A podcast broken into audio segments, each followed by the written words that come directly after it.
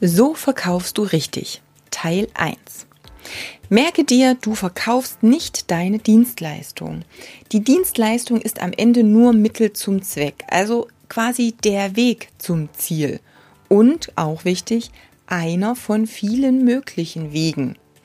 Du verkaufst nicht die Dienstleistung, sondern das Ziel, also zum Beispiel den Traumbody, den deine Kundin haben möchte, das Selbstbewusstsein, was dem anderen Kunden fehlt, die Selbstbestätigung, dieses ich fühle mich total wohl oder auch sexy in meiner Haut, das akzeptiert werden, vielleicht auch das besser als andere sein oder besser als mein früheres Ich sein. Um das verkaufen zu können, musst du natürlich das Ziel, das Anliegen, das Bedürfnis deines Kunden auch wirklich kennen. Die kommen nicht zu dir, um Sport zu machen. Die machen den Sport, weil sie damit etwas erreichen wollen. Und das musst du kennen. Nur damit kannst du deine Angebote wirklich zielgerichtet vermarkten und stichst ein bisschen aus deiner ja, Mitbewerberschaft heraus.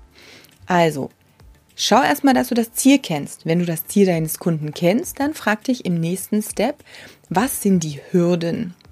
Und zwar die Hürden, warum dein Kunde es nicht alleine schafft, dieses Ziel zu erreichen.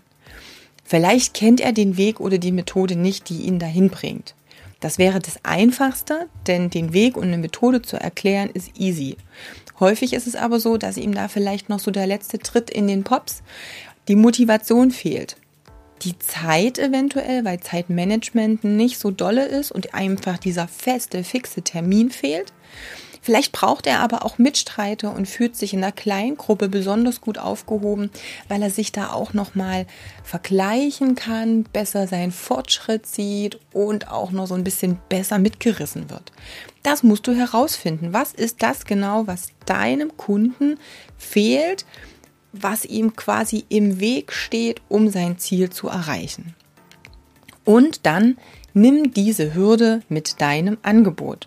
Frag dich, wie kannst du dein Angebot so gestalten, dass die Hürde für den Kunden einfach weg ist.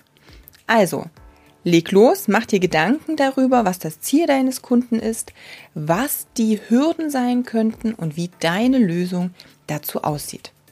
Tipp 2, wie du richtig verkaufst, kommt dann im zweiten Teil. In meiner Facebook-Gruppe Personal Trainer Business Tipps erhältst du von mir noch viele andere Tipps und kannst dich persönlich mit mir austauschen. Also stell doch gleich eine Anfrage.